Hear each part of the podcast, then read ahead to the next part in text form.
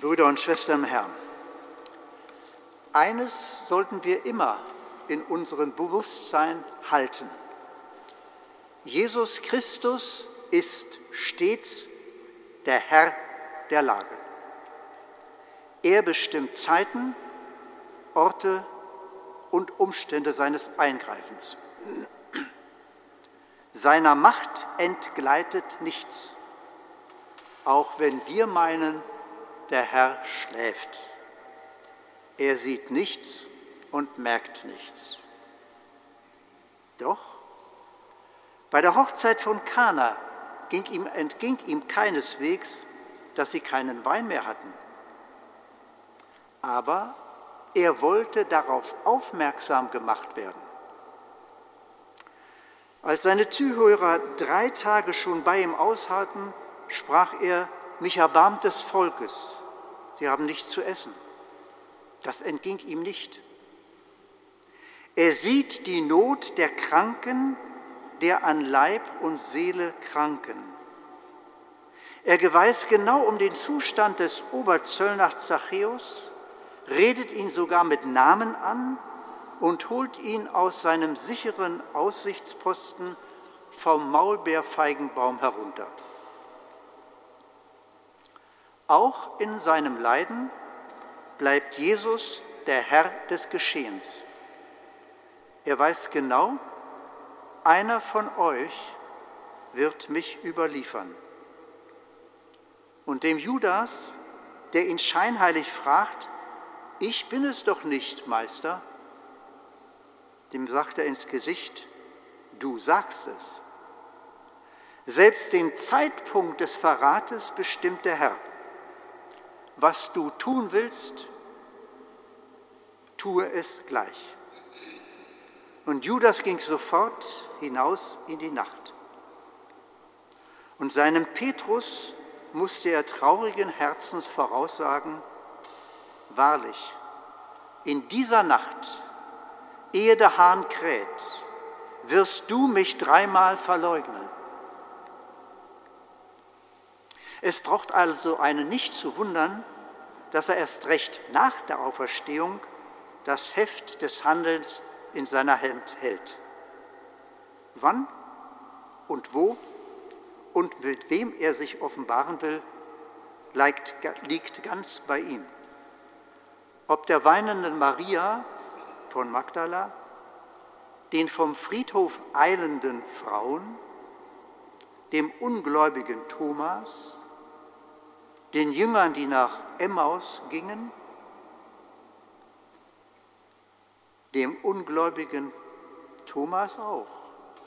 Mauern und verschlossene Türen können ihn nicht aufhalten. Er ist plötzlich unter den Seinen.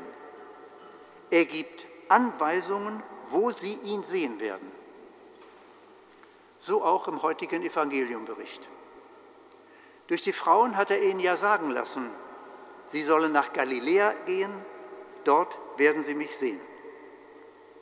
Wann? Das hat er ihnen nicht gesagt. So tun sie das einzig Sinnvolle, sie gehen fischen. Das ist ihr Beruf. Und es ist Petrus, der wie immer die Initiative ergreift, praktisch und realistisch. Er wartet nicht, bis ein geistlicher Auftrag kommt. Abwarten und Tee trinken ist nicht sein Ding. Ganz nach dem Motto, wer nicht arbeiten will, soll auch nicht essen.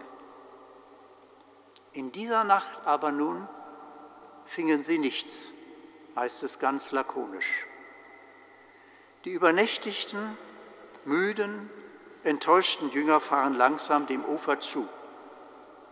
Jesus, der sie am Ufer erwartet, den erkennen sie gar nicht. Immer wieder die gleiche Reaktion auf das Erscheinen hin. Der Gärtner, der unbekannte Begleiter nach Emmaus, der Fremde. Auch auf die Frage hin, habt ihr nicht etwas zu essen? Nur ein knappes Nein. Warum die Jünger dann noch auf sein Wort hin das Netz noch einmal auswerfen, bleibt uns ein Rätsel. Jesus muss eine solche Autorität gehabt haben, eine solche Autorität ausgestrahlt haben, dass sie es einfach tun. Und was dann geschieht?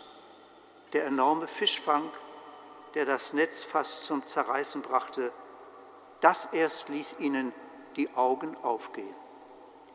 Es ist der Herr. Johannes der Lieblingsjünger sprach es aus. Jesus aber nun erwartet sie bereits mit Fisch und Brot. Wer hat das Kohlenfeuer entfacht? Wer hat Fisch darauf gelegt? Wer hat Brot bereitgestellt? Es ist ja sonst niemand in der Nähe. Es ist der Herr. Jesus hatte also hatte bereits Brote und Fische bereit. Er war nicht auf den Fischzug seiner Jünger angewiesen. Das Wunder ist nicht um Jesu willen geschehen, sondern um der Jünger willen. Und dabei geht es doch letztlich nicht um kleine Fische, auch nicht um große Fische, sondern um Menschen. Wenn diese Begebenheit am See von Tiberias in der Heiligen Schrift aufbewahrt wurde, durch die Jahrhunderte hin bis zu uns, dann hat das eben für die Jünger und Jüngeren aller Zeiten eine kolossale Bedeutung. Also ganz gewiss auch für uns heutige. Jesus bleibt bei allem der souveräne Herr. Es liegt ganz in seiner Hand, wann, auf welche Weise und wo er sich uns offenbaren will. Von uns fordert er nur, haltet euch bereit. Es gibt eine Zeit der Gnade, es gibt eine Zeit des Heiles. Und darum immer wieder wachet und betet. Das gilt erst recht in Zeiten der Not wie der unsrigen, im politischen wie im religiösen. Und gleicht nicht unser Leben oft genug einer erfolglosen Nacht? Wir haben uns redlich abgemüht, abgerackert, haben unsere gesamte Energie in Menschen, in Werke investiert und blieben doch erfolglos. Da wird man müde, man ist erschöpft, enttäuscht, entmutigt.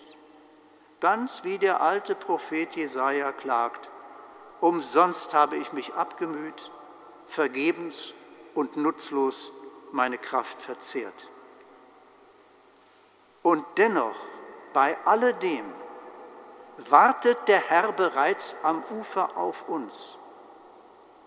Wir sind draußen und packen es wiederum an auf sein Wort hin. Noch einmal packen wir es an. Wenn der Mensch horcht, spricht Gott. Wenn der Mensch gehorcht, handelt er. Und wie er handelt. Wie seine Jünger damals will Jesus uns heute erleben lassen, dass wir uns bei all unserem Tun nicht nur auf unsere Erfahrung und Tüchtigkeit verlassen dürfen. Das wusste schon der Psalmist und prägte es in diese Worte. Wenn nicht der Herr das Haus baut, müht sich jeder umsonst, der daran baut. Es ist umsonst, dass ihr früh aufsteht und erst spät euch niedersetzt, um das Brot der Mühsal zu essen denn der Herr gibt es den Seinen im Schlaf. Er ist es, der auch unsere Mühen fruchtbar und erfolgreich machen kann und macht. Ohne mich könnt ihr nichts tun. Dann dürfen wir den Satz aber auch umdrehen. Mit ihm können wir alles. Das ist demütigend, aber zugleich sehr tröstlich. Wir tragen nicht allein alle Verantwortung. Managertypen werden es in seiner Jüngerschar schwer haben. Wie lange wird es eigentlich dauern, bis auch wir staunend erkennen und sagen können, es ist der Herr. Amen.